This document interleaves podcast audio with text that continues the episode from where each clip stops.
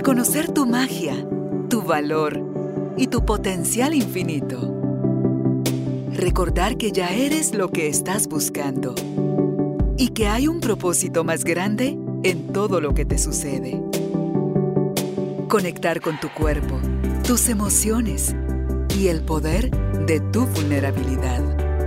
Esto es Carolina, la mujer de hoy. Presentado por Carolina Alcázar. Un espacio creado para ti.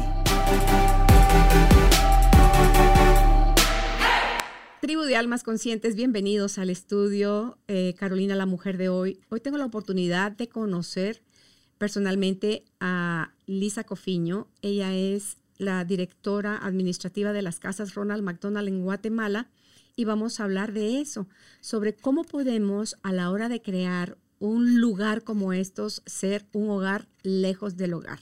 ¿Cómo podemos, al ponernos al servicio, eh, facilitar un poco esos procesos tan dolorosos como pueden ser en el paciente que está viviendo el proceso de enfermedad que sea que esté viviendo, más eh, la situación económica que pueden estar viviendo también los papás, de qué tan lejos vienen, tienen o no dónde dormir, tienen o no que comer, va o no a salvarse su ser querido, en fin, cómo nosotros podemos con nuestra actividad eh, alivianar por así decirlo de alguna forma, lo que alguien está viviendo. Entonces, no esperemos a pasar por un evento así de duro para que podamos nosotros también estar más sensibles y sumar a quien ya lo está haciendo, cómo ayudar a quien ayuda y poder construir mejores y más grandes cosas. Entonces, Hoy voy a conversar sobre esto. Si tú eres de las personas altruistas que siempre está al servicio y dices, yo no tengo el dinero para apoyar, pero sí tengo el tiempo y quisiera apoyar, entérate de qué es lo que hacen las casas de Ronald McDonald y si tú podrías estar siendo una de estas personas que puede llevar esa palabra de aliento, ese abrazo, esa mirada o ese estar sencillamente al lado de quien puede estarte necesitando. Así que gracias por, por estar con nosotros, Lisa. Bienvenida al estudio para soy todo oídos para oírte todas las historias hermosas que tienes para contarnos sobre qué es la casa de Ronald McDonald.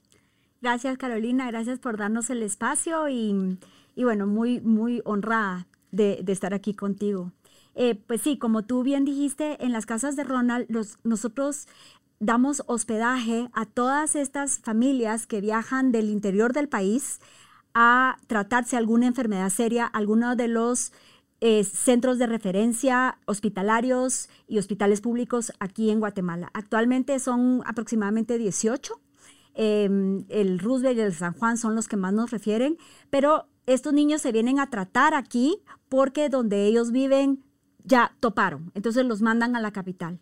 Entonces, eh, vienen con mucho miedo, vienen con sus padres. A veces, muchas veces ellos no saben ni siquiera dónde se van a quedar. Estos padres son unos héroes. y, digo padres porque a veces son papás y a veces son mamás o a veces son pareja, ¿verdad? Y entonces hacen de todo posible. A veces viajan un promedio, entre nuestros huéspedes, viajan un promedio de unas ocho horas en camioneta para venir aquí a Guatemala. Obviamente no podrían ir y regresar y, volver a ir, ¿verdad? Entonces se pueden hospedar con nosotros en algunas de las casas que estamos cercas cerca de, em, estos em, hospitales públicos y los centros de referencia más grandes de Guatemala mientras dura el, tratamiento. Pero más allá, no solo somos una casa o un lugar donde se puedan hospedar, por supuesto que eso es importante. Nosotros les damos los tres tiempos de comida. Eh, cada familia tiene un cuarto privado. Em, algunos comparten baño, otros tienen su baño privado, dependiendo lo que sea, con agua caliente y con todas las comodidades que tú y yo tenemos en nuestras casas. ¿verdad? Ellos están pasando por los momentos más duros de su vida, probablemente los más duros eh, de su vida y queremos ser ese lugar donde ellos ven un poquito como que una luz, ¿verdad? Un cariño al final del túnel y dándoles cariño, dándoles apoyo. Nosotros no somos un hospital. La gente a veces se confunde. Nosotros no medicamos, nosotros no damos medicinas, nosotros no podemos apoyar en los tratamientos médicos, desgraciadamente. Nosotros solo somos un lugar donde ellos pueden tomar un suspiro, donde ellos pueden descansar mientras están pasando este proceso tan duro. ¿Cómo califican o cómo seleccionan ustedes para que la gente que haga uso de los servicios que ustedes brindan de hospedaje y de alimentación de los tres tiempos puedan ser parte de, los servicios que ustedes Nosotros no hacemos la selección, sino que son los doctores. Ah, los doctores son los que hacen la selección y la hacen dependiendo, primero, el niño más grave y segundo, el niño con más necesidad económica. Cuando ellos ven que tal vez la necesidad económica no es tanto, pero, pero bueno, esos son los dos criterios. Y ellos nos dicen a nosotros, digamos, em, cuánto tiempo ellos creen que van a estar y ellos nos mandan todos los datos. O sea, esto no, nosotros no decidimos eso, sino que son los doctores. Ok, los fondos a través de los cuales ustedes logran hacer esto y el ir creciendo como lo han hecho, ¿cómo lo, cómo lo adquieren?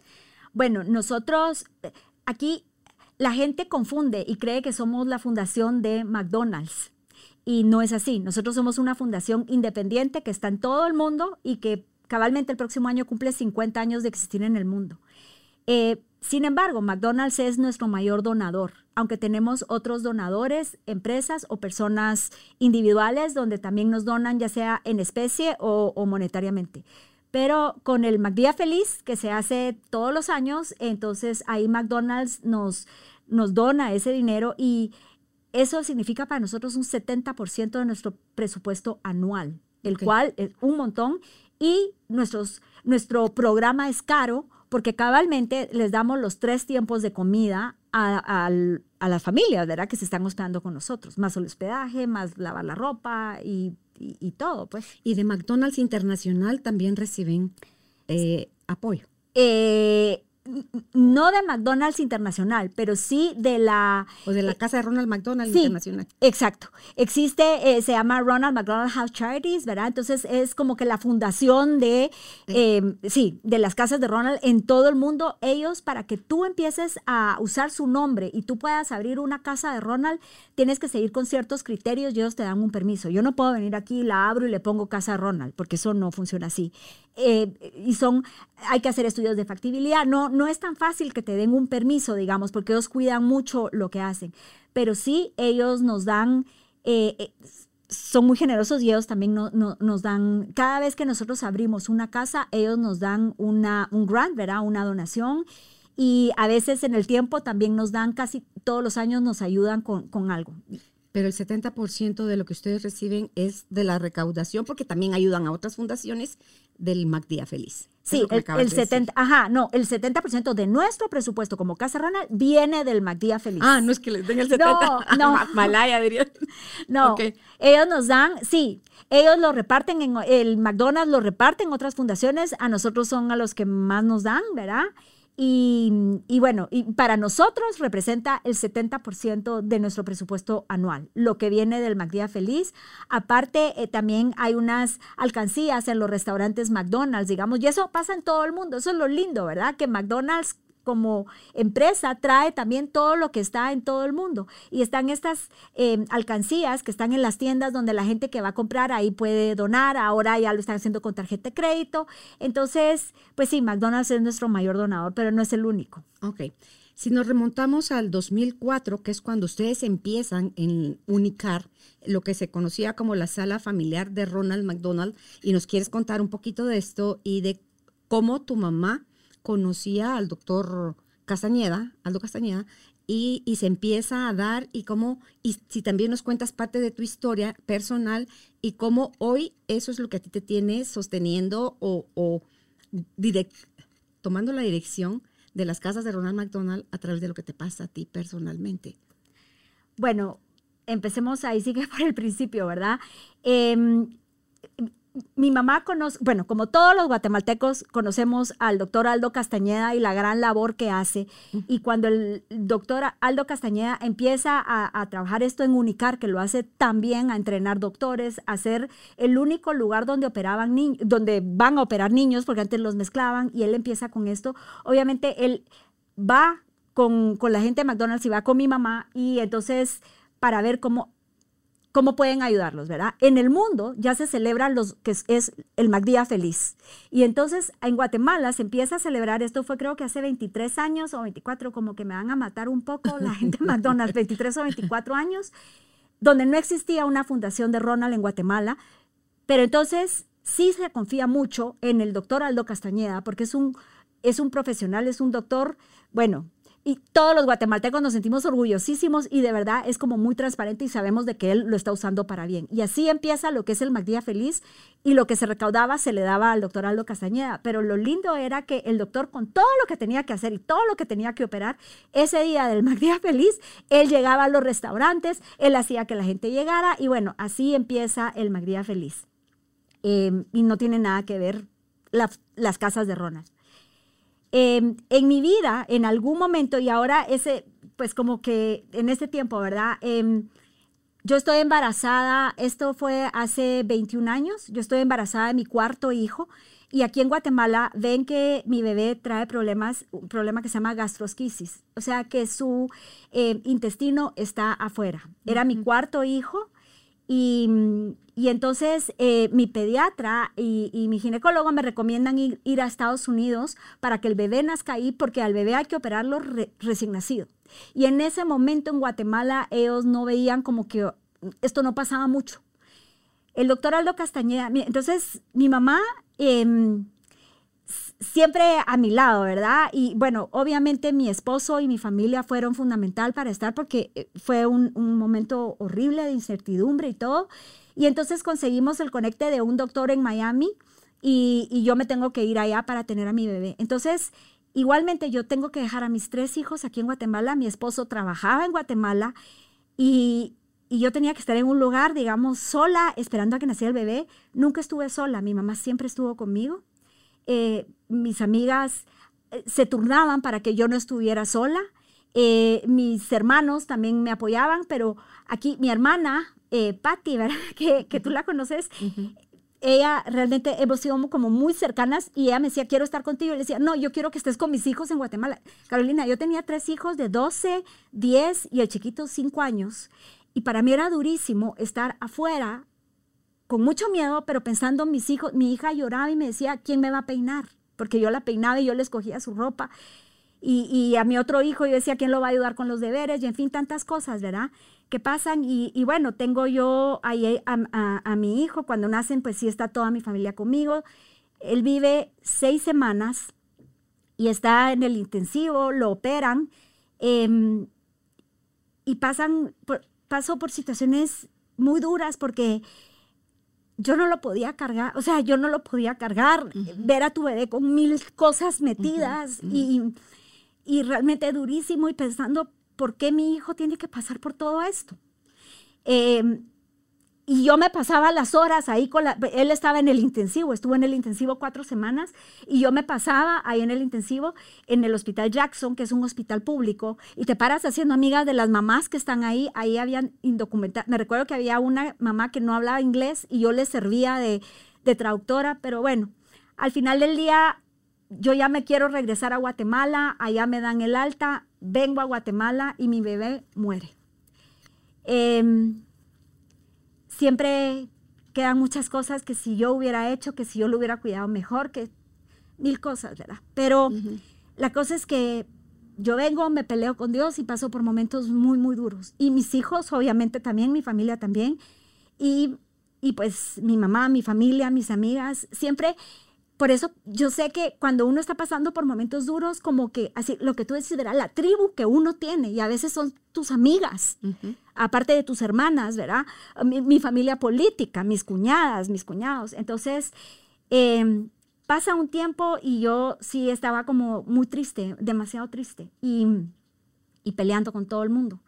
Y, y entonces mi mamá me dice, mira, en Estados Unidos existen estas casas de Ronald donde es cabalmente que las mamás se van a hospedar ahí mientras los hijos están pasando tratamientos, yo quisiera traerlas a Guatemala, pues que las trajéramos a Guatemala y que tú te dediques a eso, porque ayudando a la demás, yo te conozco, me dijo, yo sé que tú ayudando a la demás gente, tú te vas a sanar y va a tener un significado. Y, y yo le dije, sí, pues sí, ¿verdad? Sí, lo quiero hacer porque yo no quiero que nadie pase lo que yo pasé sin saber realmente a lo que yo me estaba metiendo, pero entonces ahí Dios como que te va poniendo las cosas en el camino y, y bueno, así fue como se hizo. Estados Unidos tenía que dar, eh, la, fundación de las casas de Ronald Internacional tenía que dar el permiso para que se hiciera aquí en Guatemala. Se empezó gracias al doctor Aldo Castañeda con esta sala familiar que estaba al lado de, pues que está en Unicar y es donde los papás se quedan ahí em, esperando porque todos los niños que intervienen del corazón tienen que estar 48 horas en el intensivo y tienen que estar los familiares. Antes estaban en los pasillos durmiendo y ahora, pues en ese momento y ahora todavía existe esta sala familiar donde hay sillones cómodos, hay una televisión, hay lockers para que tú puedas guardar tus cosas, un baño privado, damos café, té, agua y snacks, ¿verdad? Porque nada más, y, y trabajamos muchísimo con la Fundación Aldo Castañeda y con Unicar. Pero ya después se hace la casa de Ronald. La primera casa de Ronald se abre en 2005. En zona 11. En zona 11, a unas tres cuadras del Hospital Roosevelt, con 10 cuartos. Y, y empiezo yo y gracias a Dios empieza a trabajar conmigo una persona, Verónica Caminada, que el día de hoy ella sigue trabajando conmigo, 18 años después y Paola Argueta también, ella trabajaba como de secretaria de mi hermano y en eso ella ya había terminado mercadeo y yo le digo, pero sé que hay gente que te cae bien, no sé por qué, y le dije, véngase a trabajar conmigo y me dijo, yo nunca he trabajado en una fundación, no sé, yo tampoco, pero vamos a aprender, yo nunca había trabajado en eso. Mi background, como te dije, era finanzas, tesorería y bueno, y así empezamos a llevar la casa como que fuera mi casa, a ir a rogarles y a conocer y que los doctores supieran. Muy pocos doctores en el Roosevelt sabían em, que era una casa Ronald y que existía, pero lo que sí sabían es que el 52% de los niños que venían a tratarse del interior del país abandonaban el tratamiento porque no tenían dónde quedarse. Y así empieza esta casa de Ronald, digamos, y, y con mucha gente, pues al, principio era poco, costó que se fuera llenando y que fueran entendiendo. Em, gente que generosa que iba donando cosas. Yo me recuerdo que ya mi hijo chiquito debe haber tenido como, como nueve años o algo así, y ya, y mi hija ya tenía 14. Entonces yo decía, ya los juguetes que no usa la casa de la Barbie, me las llevo ahí para que jueguen y todo, me va mi hijo, y él no sabía al final que los niños estaban enfermos o no, y jugaba y se tiraba con ellos. O sea, ellos fueron como que los primeros voluntarios, ¿verdad? Y cuando llegaban mis hijos me decían, mamá, regalaste mi pájaro que tenía. Y cuando veían las cosas, porque así es como que mi hermano cambió de sala, me regalaba la sala, la mandábamos a retapizar. Mi, hermana me daba juguetes que ya no usaba su otro hijo. Y así íbamos haciendo y, eran solo 10 cuartos. Eh, cuando en eso tenemos la oportunidad que nos den en las partes del Roosevelt para construir otra casa más cerca. Nosotros ya teníamos lista de espera, Carolina, lista de espera que no, o sea, de, necesidad, ¿verdad? Que se quedaran ahí más padres. Construimos en el 2009 la segunda casa con 24 dormitorios. Okay. Esa sí está al lado de Roosevelt y se va por un pasillo que es em, como privado, por donde queda el Roosevelt y todos estos centros de referencia, porque también trabajamos con UNAER, con Fundación Amor, con los niños quemados. Eh, casi siempre hay uno o dos niños que han trasplantado de riñón ¿verdad? Con nosotros, también con eh, UNOP, también tenemos niños que están en tratamientos de cáncer y, bueno, con otros centros de referencia y el San Juan de Dios, el IX, pero esa área de la zona 11 por donde está el Roosevelt afuera es una área roja, es peligroso. Ah. Entonces, el, donde hacemos esta segunda casa que nos da, es gracias al doctor Aldo Castañeda que nos dan eh, eh, este terreno, está adentro. Entonces ya los padres no tienen el miedo que los vayan a asaltar en lo que van de la casa al hospital, ¿verdad? Y entonces ahí se hace la segunda casa y cuando sentimos, ya hay otra vez lista de espera. Entonces. La de 10 seguía siendo de 10. Seguía de 10 y seguía esta. Aquí en esta teníamos a los niños que estaban más graves y que necesitaban, por ejemplo, estos niños de trasplante de riñón. Ellos necesitan, les hacen el trasplante y tienen que estarse tres meses con nosotros antes de ir a, de regreso a sus casas, porque tienen que ser ambientes como muy em, sanos y salubres y todo desinfectado. Entonces, estos niños están sin salir del cuarto eh, puede ser uno o dos meses. Y ya después empiezan y se les lleva la comida ahí. Nosotros tenemos áreas comunes, porque mira, lo lindo de las casas de Ronald es que nosotros no solo es un lugar donde te vas a hospedar y es un hotel, sino que es un área donde nos, es un lugar donde nosotros tenemos a las familias y creamos como darles cariño, darles em, que puedan estar juntas con otras mamás que están pasando y otros papás, porque hay mamás y papás otras familias que están pasando por lo mismo, que saben lo que es tener un hijo enfermo. Por ejemplo, la primera cosa que nosotros hacemos cuando llega el niño, el niño va con miedo, muchas veces está cansado, está con dolores, porque hay muchos niños que sí se hospedan con nosotros y hay otros niños que están en el intensivo, solo los papás están hospedando. Pero cuando llega el niño, entonces tenemos un closet mágico que le llamamos. Y entonces el niño abre este closet mágico y puede escoger el juguete que él quiera. Y ese es un parteaguas, porque es decirle, aquí somos amigos, aquí no hay pinchazos, aquí no hay medicinas feas, aquí es un descanso, es un lugar y tenemos áreas donde los niños pueden ser salas, eh, pues que pueden jugar con juguetes, pero ellos van a tener un juguete que es de ellos. Y la comida. La comida, tratamos de hacer comidas... Em, familiares, con recados, lo que nos gusta a los guatemaltecos. Claro que hay niños que sí tienen que tener una dieta especial, pero hay otros niños que antes de empezar un tratamiento de cáncer, puede ser, tienen que subir de peso. Y yo me recuerdo que al principio les decía, no importa, pensando en mis hijos, siempre fue después de la experiencia que yo pasé. Yo sabía lo que esas mamás sentían. Yo sabía que en esos momentos lo que uno necesita es el abrazo de alguien es alguien que me pueda oír y aunque yo me ponga a llorar y mis miedos me pueda oír, pero más allá de una psicóloga que sea una mamá, aunque obviamente sí, uno necesita un psicólogo porque son momentos de duelo y son momentos muy duros emocionalmente. ¿Apoyan también en esa área en las casas de Ronald? Nosotros no podemos apoyar eh, eh, en, en eso, sin embargo, hemos tenido voluntarias psicólogas que llegan y que tratan de hablar. Lo que pasa, Carolina, es que en el momento que se están hospedando, están tan llenas de emociones, son momentos tan duros que no es un buen momento para que tú tengas una terapia. Pero sí hemos tenido, eh, em, digamos, voluntarias que llegan, tienen que pasar cierta certificación porque tú no te puedes arriesgar con la sanidad mental de las personas, ¿verdad? Pero hay gente que ha estudiado tanatología, por ejemplo, y entonces ahí... Em, para entrar a las casas de Ronald, como te dije, son los doctores y no hay ningún requisito, solo el niño es de 0 a 18 años. Y cero se entiende, hay veces que los doctores ven desde, desde la panza, digamos, así como yo, embarazada, que el bebé va a ser prematuro o que viene cualquier cosa, entonces las mamás se reciben.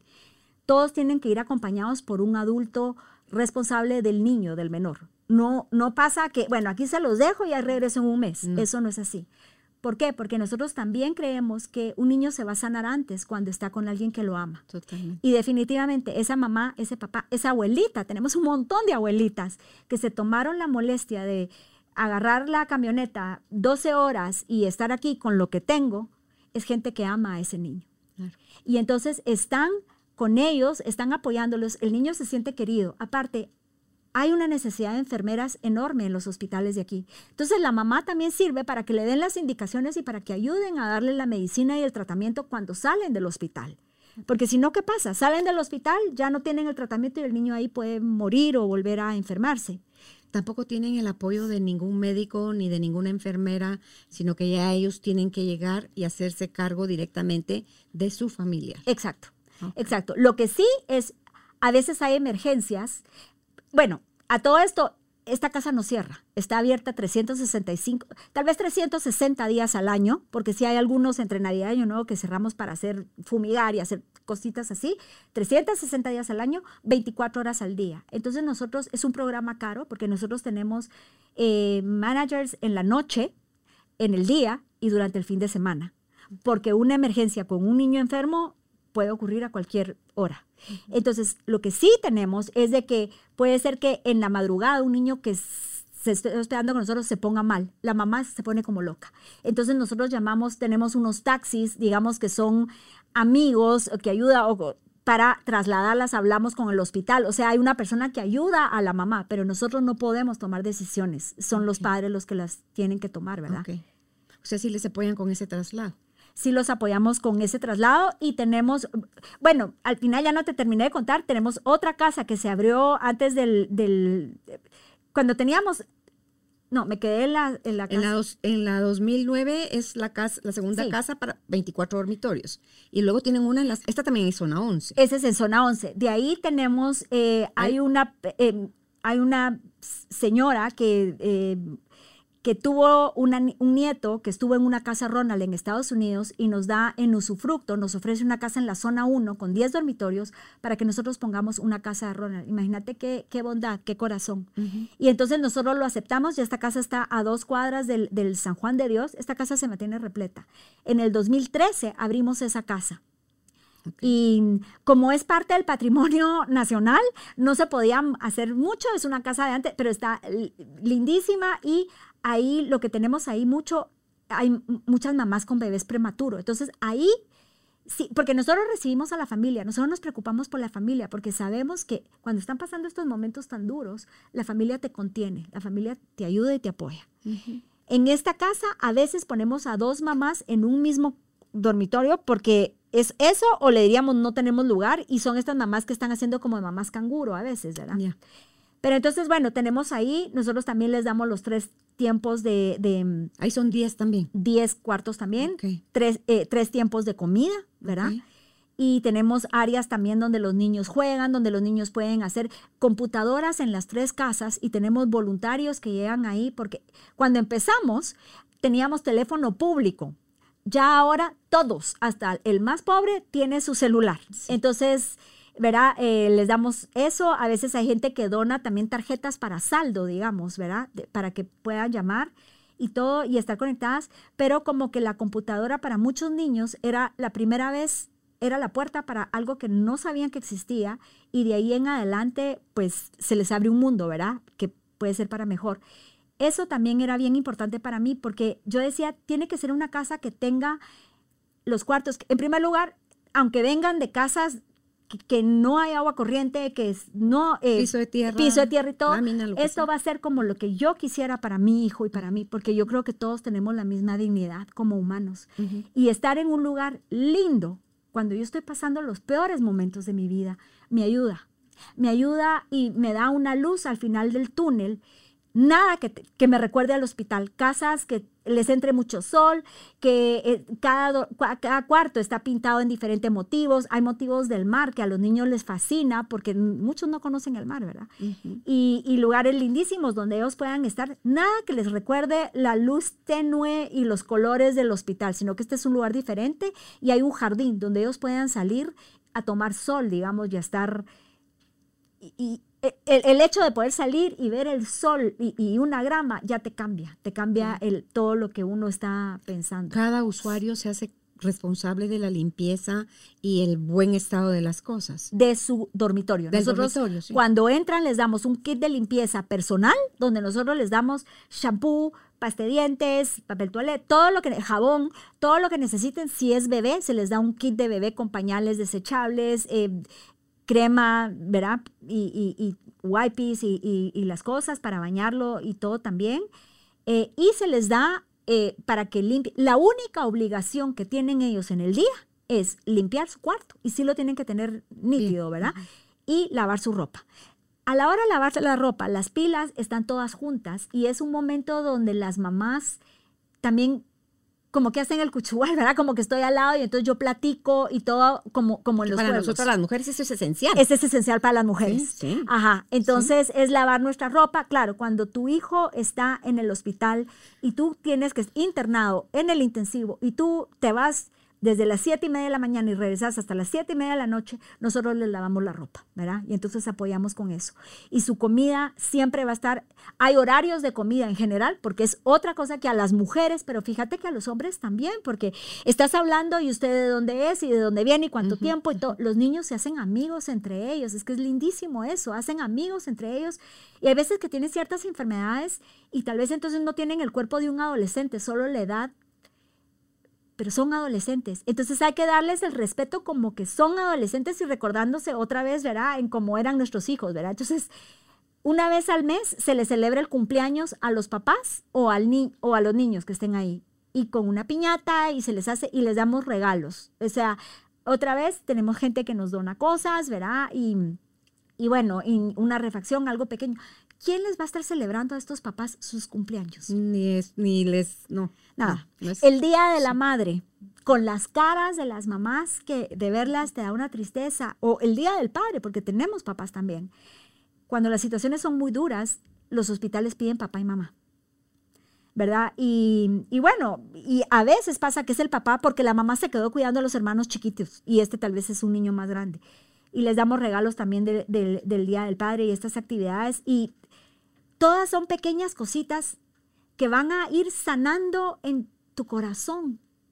Aunque la enfermedad tal vez no vaya, pero yo estoy segura, no, está comprobado que cuando tú te sientes querido, cuando tú te sientes apreciado y tú estás en un lugar cómodo, tú descansas, tú ves una luz al final del túnel, tú tenés, o sea, todo va a salir mejor y tú te vas a sanar y las ganas de sanarte van a ser más. Mencionaste al principio que tenían ya 74 dormitorios o encamamientos, no sé cómo lo, lo no, Dormitorios, dormitorios. Ahorita tenemos, sí, y después ya construimos mm, rápido, ¿verdad? Construimos una casa con, eh, ya sabiendo la necesidad. Teníamos estas tres casas que tenían... Eh, 24, 34, 44, dormitorios y teníamos listas de espera de 20 personas. Tú te das cuenta lo más triste, de lo más triste que nos toca pasar es decirle no a alguien porque no hay un lugar. Entonces, y no puedes sacar a alguien, ¿verdad? Porque no. Claro. Entonces, bueno, eh, al ver que hacemos esta gestión, también los hospitales nos dan otro espacio al lado del, del, del Roosevelt, de los campos del Roosevelt, digamos, y con el alcalde de ese entonces y todo, y nos dan y hacemos una, una casa ya con 44... Eh, 40. 40, perdón, dormitorios. No, 30 sería. No, no, no, porque cerramos, cerramos la chiquita de, de 10 dormitorios, la número uno la ah, cerramos porque ya quedaba lejos y ya no tenía sentido si íbamos a tener esta. Entonces lo que hicimos era juntarla.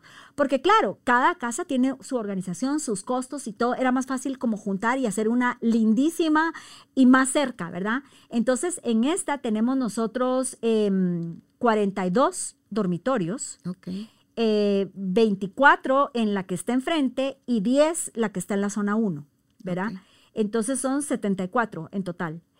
Em, son cuartos individuales para cada familia, o sea, em, una familia puede ser papá, mamá y si el hijo está en el, en, el hospital o puede estar adentro, pero es un cuarto por familia, no es, no metemos a varios. Eh, lo que te dije que a veces es de que si hay el espacio, entonces ponemos dos mamás, pero eso es prácticamente que nunca se hace.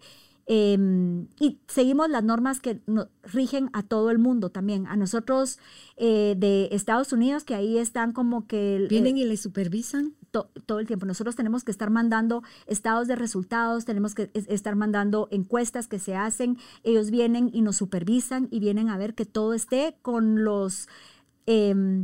Cánones de, limpieza y de con todo lo que ellos nos mandan. Es más, ellos desde hace años nos hacen que nosotros estemos reciclando. Eh, ¿Me entendés? Porque ya vienen, o sea, y que seamos lo más green posible. Nosotros tenemos, aunque salía más caro a, la hora de comprarlo y conseguimos algunas donaciones, el agua caliente, nosotros tenemos estas láminas eh, eh, solares. Entonces, el agua caliente es por estas cosas de, luz solar, ¿verdad? Em, y entonces, Sí, nosotros nos regimos por cómo va Estados, eh, como nos mandan, que realmente, eh, pues sí, Estados Unidos, pero es en el mundo. ¿Van a abrir otra eh, o está en construcción otra en Cobán? En Cobán. En Cobán, y si tú me preguntas por qué, porque mucha gente me dice, ¿por qué Cobán? Y no Shela, que es el segundo Todo el mundo dice Shela, ajá. Como yo te dije, siempre tuvimos nosotros buena relación con, Aldo, con la fundación de Aldo Castañeda, y entonces esto me hace que en una plática que tengo yo con el doctor Calvi Montes, que él está en la Fundación Aldo Castañeda y que es un doctor súper reconocido y todo, me empiezan a contar cosas de que están pasando en Cobán. Y me dice que él tiene ciertos conectes con el Hospital Regional de Cobán y que probablemente sería bueno hacer ahí una casarrón o una sala, realmente estábamos hablando de sala, familiar.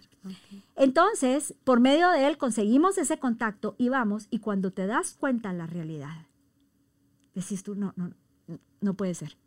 Es demasiada la necesidad. La pediatría ahí trabaja al 200% de capacidad. Las enfermeras, la verdad, gente muy linda, pero son muy pocas las que pueden pagar y trabajan turnos, y las doctor, los doctores trabajan turnos, bueno, mucho más de lo que les toca y todo esto. Y entonces, donde nos iban a dar un espacio para hacer una sala familiar, para que estas mamás, porque ahí tienen área de, eh, de recién nacidos que vienen con algún problema, o sea, un intensivo neonatal que le llaman, y aparte tienen estos niños que son prematuros y que hacen mamás canguro y papás canguro. Entonces era para ellos realmente. Cuando ves las necesidades decís, bueno, no. Y el hospital, el director en ese momento nos dicen, miren, no les podemos dar el espacio que les habíamos dicho porque nosotros necesitamos agrandarnos. Una cosa trae a la otra. Al lado del hospital están unas señoras de la medalla milagrosa, que son señoras que tienen años de estar y que son parte de San Vicente de Paul. Tú, aquí la Virgen de la medalla milagrosa. Ah, pues mira cómo es Dios. Ellas se enteran de esto y nos dicen, nosotros les damos el terreno al lado del hospital para que construyan ustedes la casa y ustedes la mantengan. Y tú decís, es de Dios. Yo respeto, yo respeto cualquier religión. En la casa Ronald puede estar cualquier persona, si no cree en Dios o, o pueda creer en Buda o, lo que sea, no. Pero yo soy una persona muy católica y, que creo, y, y, una devoción muy grande en la Virgen, y son cuando tú decís, aquí es Dios el que te está enseñando las cosas y que hay que hacerlo y que lo tenemos que hacer. Nosotros como Fundación Infantil Ronald McDonald, la fundación aquí, tenemos una junta directiva y esta junta directiva está conformada por personas de la sociedad. Hay un doctor, el doctor Beltetón, que es un pediatra sumamente conocido en Guatemala, y hay otras personas que son parte de la comunidad y que quieren apoyar esta fundación, o porque ya sea que hay algunos que pasaron ahí porque lo pasaron en carne propia, porque tuvieron un hijo y se tuvieron que ir a Estados Unidos y estar en una casa rural. Entonces regresan y quieren ayudar, pero hay gente que no pasó por, no necesitas pasar por tanta cosa, ¿verdad? Y que quieren ayudar. Y la junta directiva siempre me dio los ánimos y decirle, sí, Lisa, hagámoslo, lo podemos, conseguimos. Y ellos se han movido para conseguir donaciones afuera y y las cosas han ido saliendo cuando ya estás. Entonces las damas de San Vicente Paul y los de la medalla milagrosa son los que se unifican para darles este espacio.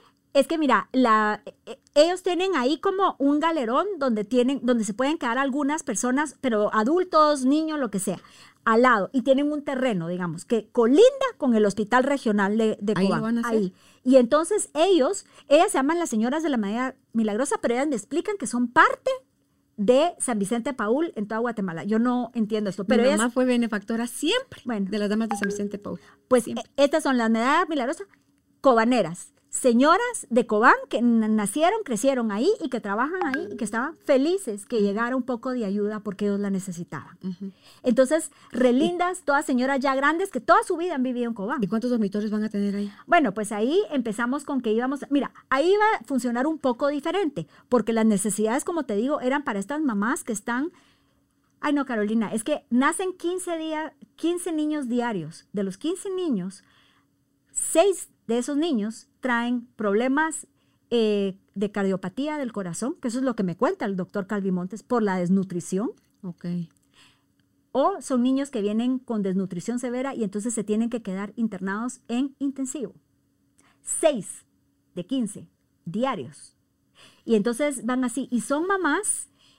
Este hospital regional eh, de Cobán atiende Alta Verapaz, Baja Verapaz y Quiché les cuesta 10 horas de llegar de lugares porque tal vez en tu carro llegarías antes, pero también las carreteras son terribles, tienen que caminar un montón, después agarrar un pick-up, después una camioneta, bueno, las condiciones son terribles. Y entonces las mamás se quedan ahí durmiendo en un pasillo, literalmente, no tienen comida. O sea, casi no comen. El hospital quisiera darles, pero no les puede dar porque los fondos no son suficientes. Y aparte están las mamás que se están hospedando los niños que sí están en encamamiento, durmiendo en una silla plástica. Pero entonces ahí vemos, la ayuda es para estas mamás que no tienen dónde dormir. Y yo vi muchos papás haciendo papás canguro, lo cual me encantó y me asombró porque es una cultura em, como muy machista, pensé yo. Eh, bueno, eh, el, son el 95% casi no habla español, ¿verdad? Sino que solo habla eh, quechí y o si no habla muy poco español. Eh, pero me encantó ver papás también haciendo de papás canguro. Entonces dijimos, bueno, vamos a hacer esta casa al lado. Y ahí sí, el espacio no es muy grande, pero súper agradecida. No podíamos hacer el concepto de las casas de aquí de Guatemala de cuarto por familia, porque entonces hubieran sido cinco familias nada más y aquí había mucha necesidad. Entonces aquí cambiamos el concepto, pedimos permiso nos lo dieron después de demostrar la pobreza y las necesidades. Entonces, vamos a tener dormitorios, digamos, hay 20 camas, aquí sí, hay como cinco dormitorios en los cuales en algunos van a caber cuatro, en otras dos. Entonces son como 20 mamás mujeres y eh, va a haber otro espacio para tener seis papás eh, hombres, ¿verdad? Y si son pareja, no van a poder dormir juntos, pero por lo regular no son pareja, está o uno o el otro. A veces los papás están ahí porque la mamá la acaban de operar de la cesárea y el bebé necesita que lo estén cangureando, ¿verdad? Entonces, o que les den noticias en lo que van o, o lo que sea. Entonces, ahí sí van a ser espacios donde van a dormir papás y mamás y van a haber espacios donde vamos a tener estos pases por día, que, como te conté, es un espacio para que se vayan a bañar y a lavar la ropa, las mamás que se están quedando eh, en el encamamiento del hospital, cuando hay cambio de doctores, ellos ellas puedan llegar a bañarse, lavar su pelo y todo, y puedan lavar su ropa en lo que regresan, porque donde ellas se están quedando, ellas no tienen ni dónde guardar su ropa, la guardan abajo de la cuna y se encargan, cuando yo he ido ahí, me cuentan, ah, no, es que ahorita se fue a bañar la mamá de él, y entonces entre las mamás hacen una comunidad, se apoyan y cuidan a uno del otro. Como no hay tantas enfermeras, ellas hacen su mejor trabajo. De verdad, yo no estoy hablando mal, es gente impresionante, pero no hay más. Entonces, a las mamás les toca estar cargando al muchachito y dándole las medicinas y haciendo todo eso. Entonces, el solo hecho de poderse ir a bañar y lavar su ropa, o que nos la dejen a nosotros y nosotros se la lavemos y tener ropa limpia, ya hace una gran diferencia. ¿Cuándo entra eso en vigor? Pues si Dios quiere, ya la casa se está construyendo y si Dios quiere, en noviembre 2023. 2023 abrimos esta casa donde también vamos a tener y les vamos a dar los tres tiempos de comida a, a los papás y aquí no van a haber niños porque es para papás que tienen a hijos en el intensivo. Okay. ¿Cómo podemos los guatemaltecos servir o apoyar a las casas de Ronald McDonald? Bueno, cualquiera puede donar. Aquí, em, bueno, ahí tú vas a dar la página, al meterse ahí, ahí se puede... ¿Está apareciendo siempre en sentido? Ajá, está apareciendo ahí donde se puede donar o se pueden comunicar con nosotros porque se puede donar ya sea en dinero o, o en especie. También si quieren llegar a ser voluntariado, estamos abiertos eh, para hacer, para hacer voluntariado aquí en Guatemala, ¿verdad? Ahorita estamos aquí en Guatemala y de hecho sí tenemos voluntarios porque todas estas familias, por lo regular, la mayoría, sí van al hospital de tratamiento y regresan a almorzar y ya se quedan en la tarde en, las casas, ¿verdad? Entonces, irles a dar un poquito de, de entretenimiento, em, llegan voluntarios y hacen manualidades, como yo te contaba, antes de la pandemia llegaba una señora que decía, yo soy abuelita y les llegaba a contar cuentos. Y la cosa es de que los papás también se ponían a oír los cuentos. ¿A quién no le gusta oír un cuento? Ay, me fascina. Sí, o que llegan familias, a veces llegan familias y llegan a cocinar una cena entre la familia y se las dan a, los, a los huéspedes. Como hay tres casas, entonces se pueden dividir, ¿verdad? Porque de hecho en la casa que hay 40 eh, dormitorios, ¿verdad? 42, pues bueno, tal vez tú no quieras llevar comida para 42 personas, pero si uno se junta entre varios, cualquier cosa, porque nosotros apoyamos con el resto, o, o, nosotros ponemos los ingredientes y solo es como ir a cocinar, pero hay otra casa con 24 dormitorios y otra con 10, pero al final es cuando, o sea, esto, ¿verdad? Llegar a jugar con los niños, son tan felices y, y, y oírlos reírse, ¿verdad? Y hay un, todavía no la tenemos armado, todavía no tenemos nada ahí. Yo tengo un hijo que es músico y entonces cuando el, que me reclamaba que por qué le estaba regalando los, carritos y los juguetes, ¿verdad? Y él siempre que estaba así triste o tenso y todo, él agarraba su, su guitarra y todo esto y entonces, ¿cómo vas aprendiendo tú de tus hijos? Y yo dije, la música le trae también saca un montón de angustia y, y de ah, estrés de mucha gente. Yo como no soy música, no. Para mí eran las manualidades. Pero está, entonces, mm. crear eso, y él ha llegado, digamos, como voluntarios y llegan otros grupos y les tocan, mira, a Luz Nahual llegó tan lindos, que son de mi época, pero tan lindos y les llegaron a tocar a los papás y todo esto. Entonces, hicimos este cuarto que es como de música para todos estos niños. Y sí, hay muchos de los niños que están ahí, pueden tener una guitarra donde ellos puedan ahí sacar toda la angustia que están pensando, que están pasando o que se puedan entretener. En eso estamos todavía. Em, pero sí, ser voluntario de cualquier cosa. Claro, del talento que tú tienes, ve y compártelo con otro que tú no sabes el beneficio que le va a llevar al papá o al mismo paciente. Exacto. Em, yo creo que muchas veces decimos, ay, si yo me ganara la lotería haría eso, y dicen que eso es totalmente mentira, porque si con lo poco, ah, que si un quetzal puedes aportar, apórtalo. Que si no tienes ni el quetzal, pero tienes el tiempo o tu habilidad es cocinar, ve y cocina para otros. Que si lo tuyo es contar cuentos, historias, ve y dales eso. Que, que canten, que bailen. El arte, por ejemplo, es una de las terapias muy profundas que hay y puede ser desde la escritura, la pintura, el dibujo, la música, el baile, o sea, todo lo que ayude al cuerpo a expresar aquel enojo, miedo, tristeza, desolación, desesperación, que con, a veces solo con que lo puedas visualizar, Lisa, te puedas hacer un poquito más consciente como tú decías hace un rato en, tu historia personal, peleaste con Dios, que eso es algo que se nos da bonito y barato, o sea, se nos da muy fácil. Y yo les digo a la gente, no importa. Y no importa porque muchas veces sentimos culpa de culpar a Dios, porque creemos que Él nos va a castigar y nos va a condenar por eso. No, Él puede vernos nada más en esos momentos de enojo, de desesperación, de no queremos saber nada de Él.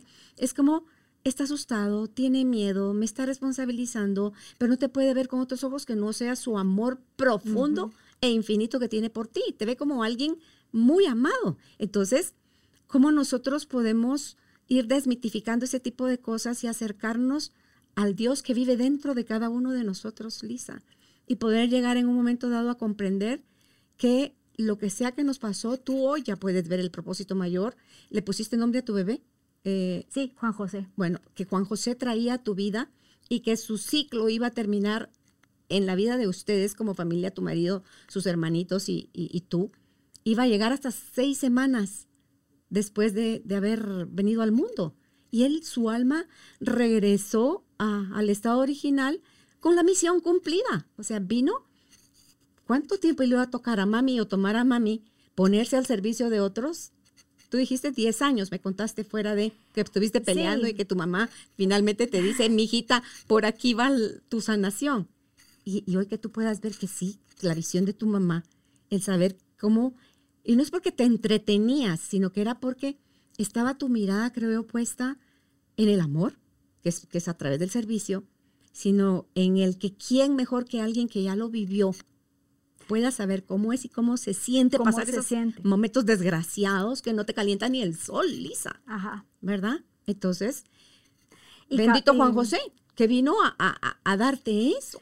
Lo que, lo que yo te dije es, bueno, en mi vida, y, y empecé con eso, y como tú decís, ¿verdad? Y diciendo, ninguna mamá va a pasar lo que yo pasé. O sea, yo voy a tratar de aliviar a, las otras mamás y todo esto, pero cuando va pasando el tiempo y yo me doy cuenta un día, obviamente, gracias, Dios fue tan bueno conmigo que así como tú decís, me veía enojada, me veía y me dejó estar, pero todo lo fue rodando de una manera tan amorosa que llegó un momento en que yo ya le pido perdón, ¿verdad? imagínate, ¿quién soy yo para pedirle perdón a Dios, ¿verdad? Pero y ya veo y, le voy pidiendo su ayuda y todo, pero ese dolor tan grande de mi corazón que, ¿por qué me tocó a mí?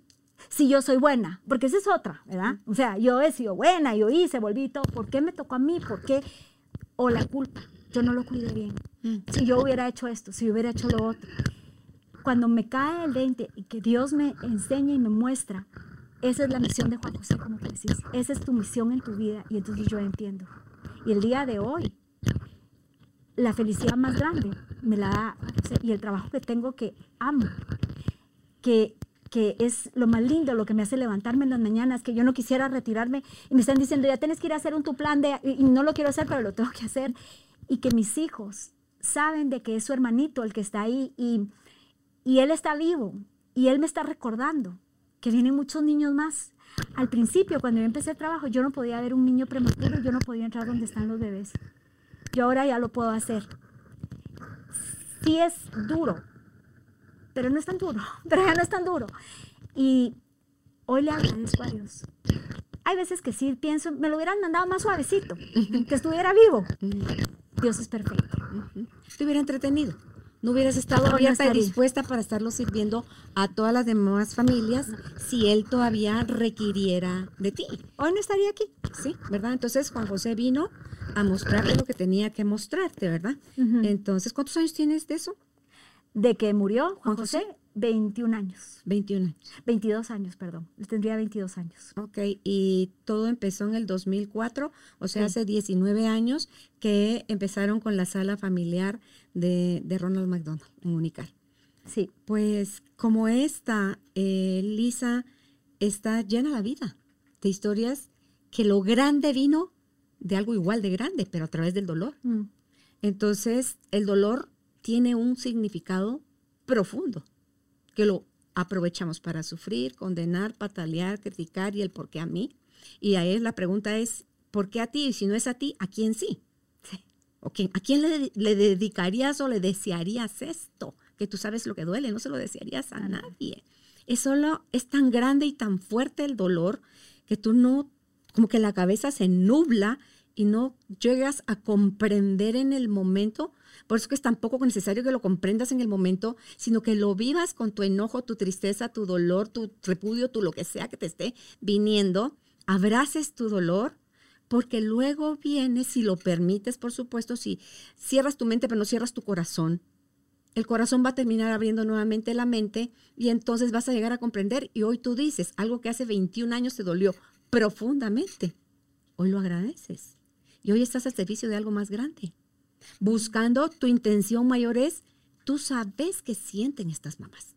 Que sienten estas familias que tienen que separarse, porque a lo mejor ella se tuvo que venir solita con el niño o la abuelita solita con el niño y los papás están en la angustia, en el pueblo, en la casa, donde sea que les esté tocando vivir y cada quien vive su propio infierno. y, y el niño, ante todo aquí el mayor beneficiado es el niño o el paciente, porque no solo está con el miedo de, me puedo morir, y a eso agregarle que el miedo de, ¿y si me abandonan? Porque ya el simple hecho que te separen de tus papás porque tú en el hospital y ellos, aunque estén en la casa de Ronald, entre más chiquitos, menos razonan, más miedo, más sensación de ching, como que no tuviera suficiente con este miedo a morirme, como para que encima, ¿y si mañana ya no viene? ¿Y si se olvidan de mí? ¿Y si me dejan de querer? ¿Y si yo no quiero estar haciendo sufrir así a mis papás? ¿Y si, Señor, mejor llévame y, y aquí que acabe todo? O sea, es tanto lo que está sucediendo y yo creo que conforme vayamos, Lisa, sumando fuerzas, conocimientos, dones, es donde podemos hacer de el evento de alguien más algo, algo hermoso, algo que construye. Ah, no, no, no, no, yo voy a hacer mi propia fundación. ¿Cómo se llama la señora de los, de los Gutiérrez también? Eh, se me va el nombre de ella, que cuando ellos hacían sus propias cosas, hasta que dice, no, vamos a ayudar a quien ayuda. Entonces reenfocaron y cómo ellos empezaban a ayudar a otras fundaciones y ver que la gente va saliendo, que los proyectos viven, que, que hay gente que hay gente que es agradecida y hay gente que no es agradecida, pero eso no te limita a ti, Lisa, de hacer lo que con tanto amor haces, ¿verdad? Entonces... Y solo te quería, perdón, hay una cosa que no mencioné y con todo lo que tú me estás diciendo, cuando hay un hijo enfermo, se enferma toda la familia.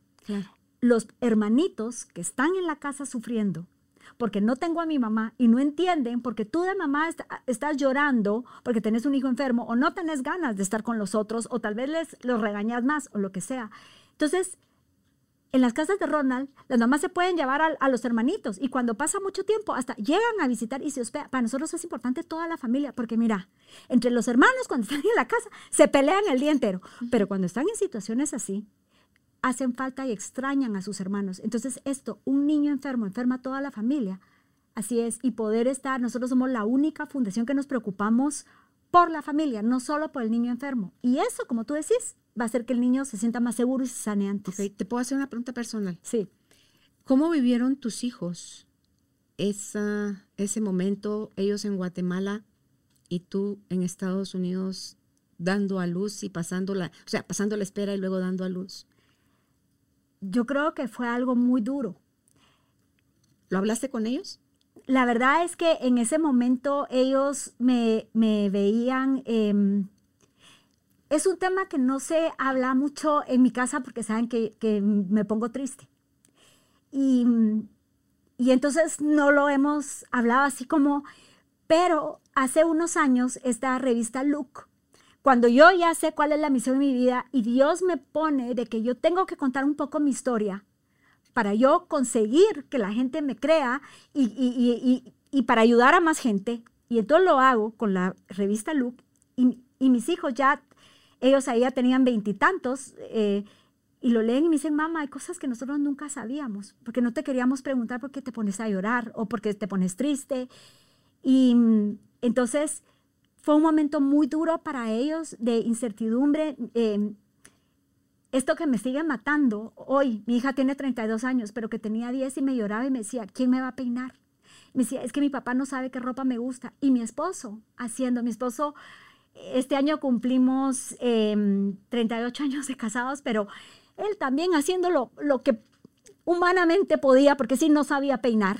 O sea, definitivamente no sabía peinar, no, no sabía esas cosas. Y tratando de ver así, en el colegio de mis hijos se portaron bien con lo que eran los, los deberes y eso. Pero como te digo, nunca nos hemos abierto así como que, bueno, hablemos así porque saben que es un tema. Pero lo que sí es que ellos saben que es, y, yo y sigo hablando del hermanito, que tendría 22 años, y siempre me pregunto qué estaría haciendo que hubiera estudiado pero trato, eso me entristece. Entonces me voy a cosas como, no, es, no pienso en eso solo en su alma, que él está con Dios y con la Virgen, ¿verdad? Pero mis hijos sí lo pasaron duro. Pero yo creo que otra vez, ¿verdad? También en la tristeza también viene tanto dolor porque todos tienen una sensibilidad y es un apoyo, no solo con las casas de Ronald, sino que con otras cosas, eso de dar. Entonces, al final, me hubiera gustado que lo aprendieran de otra manera, pero Así es, y, sí, fue muy duro para todos y ellos se quedaron sin mamá, tal vez cinco años o no sé, y tal vez si hablaras con ellos te dicen, porque la verdad es que yo, yo como que vivía en otro mundo. Veo las fotos y, no me recuerdo qué pasaba en ese momento mucho. Tal vez no cinco, pero tres. Y sí fue muy duro. Pero otra vez también toda el tener a mi familia, digamos, a, a mi mamá y a mis hermanos y mis sobrinos. Del otro lado también tener a, a mis cuñados, los hermanos de mi esposo, la familia de mi esposo, que sin decirme mucho, porque no querían ponerme, es que son situaciones difíciles, porque te hablan y tú te pones a llorar y no quieren que tú llores, ¿verdad? Sin decir las cosas calladitos, pero dando su amor, jalándose y me decía, una cuñada me decía, me los voy a llevar el fin de semana conmigo y que no sé qué decía, ay, qué rico, qué rico, porque así, porque no estaba... No tenías ese pendiente. Entonces fue un momento duro, pero hoy ellos lo ven como florecer y las casas de Ronald y todo son para ellos y ven mi felicidad y ven en lo que me voy y me ayudan. Mira, al principio cuando empezamos con esto, yo tenía que ir a dar una plática de qué era la casa de Ronald al, al colegio Valle Verde, que ahí estaba uno de mis hijos, y entonces yo solo iba a ir como que con cartulinas. Estamos hablando año 2004, 2005 debe haber sido y me dice, ah, no, mamá, qué chafa, ¿cómo vas a ir? Tenés que hacer, y él me ayudó a hacer... de PowerPoint. Ajá, de PowerPoint, y poner atrás la música que canten los niños de José Luis Perales, porque ellos, ah, ¿verdad? Y esto, o sea, ellos me han ido ayudando, y de ahí mi hija era la que más eh, vales de Magdía Feliz vende todos los años, ¿verdad? Y donde ella trabaja, ella hace que lleguen de voluntarios, mi otro hijo también, entonces ahí es donde tú decís fue algo muy duro, pero floreció y ellos están ayudando y saben lo importante que es ayudar a estas familias. Juan José también tocó los corazones de ellos. También tocó los corazones de ellos. Y decías también que tienen ustedes eh, voluntariado empresarial. Sí. Eso es bien lindo porque como empresa se han demostrado de que cuando los empleados están en una empresa que saben que es una empresa responsable, transparente, honesta, más con las cosas que estamos viviendo, ¿verdad? Y que es en, bueno, en Guatemala, que somos buenos guatemaltecos, ellos se sienten más felices, tienen más compromisos, son más felices de trabajar, aunque sean más horas. Entonces, eso se ha demostrado hoy en el mundo, ¿verdad? Pero entonces eh, van a ser voluntarios, las empresas pueden ir a hacer em, eh, voluntariado corporativo de la empresa y van juntos.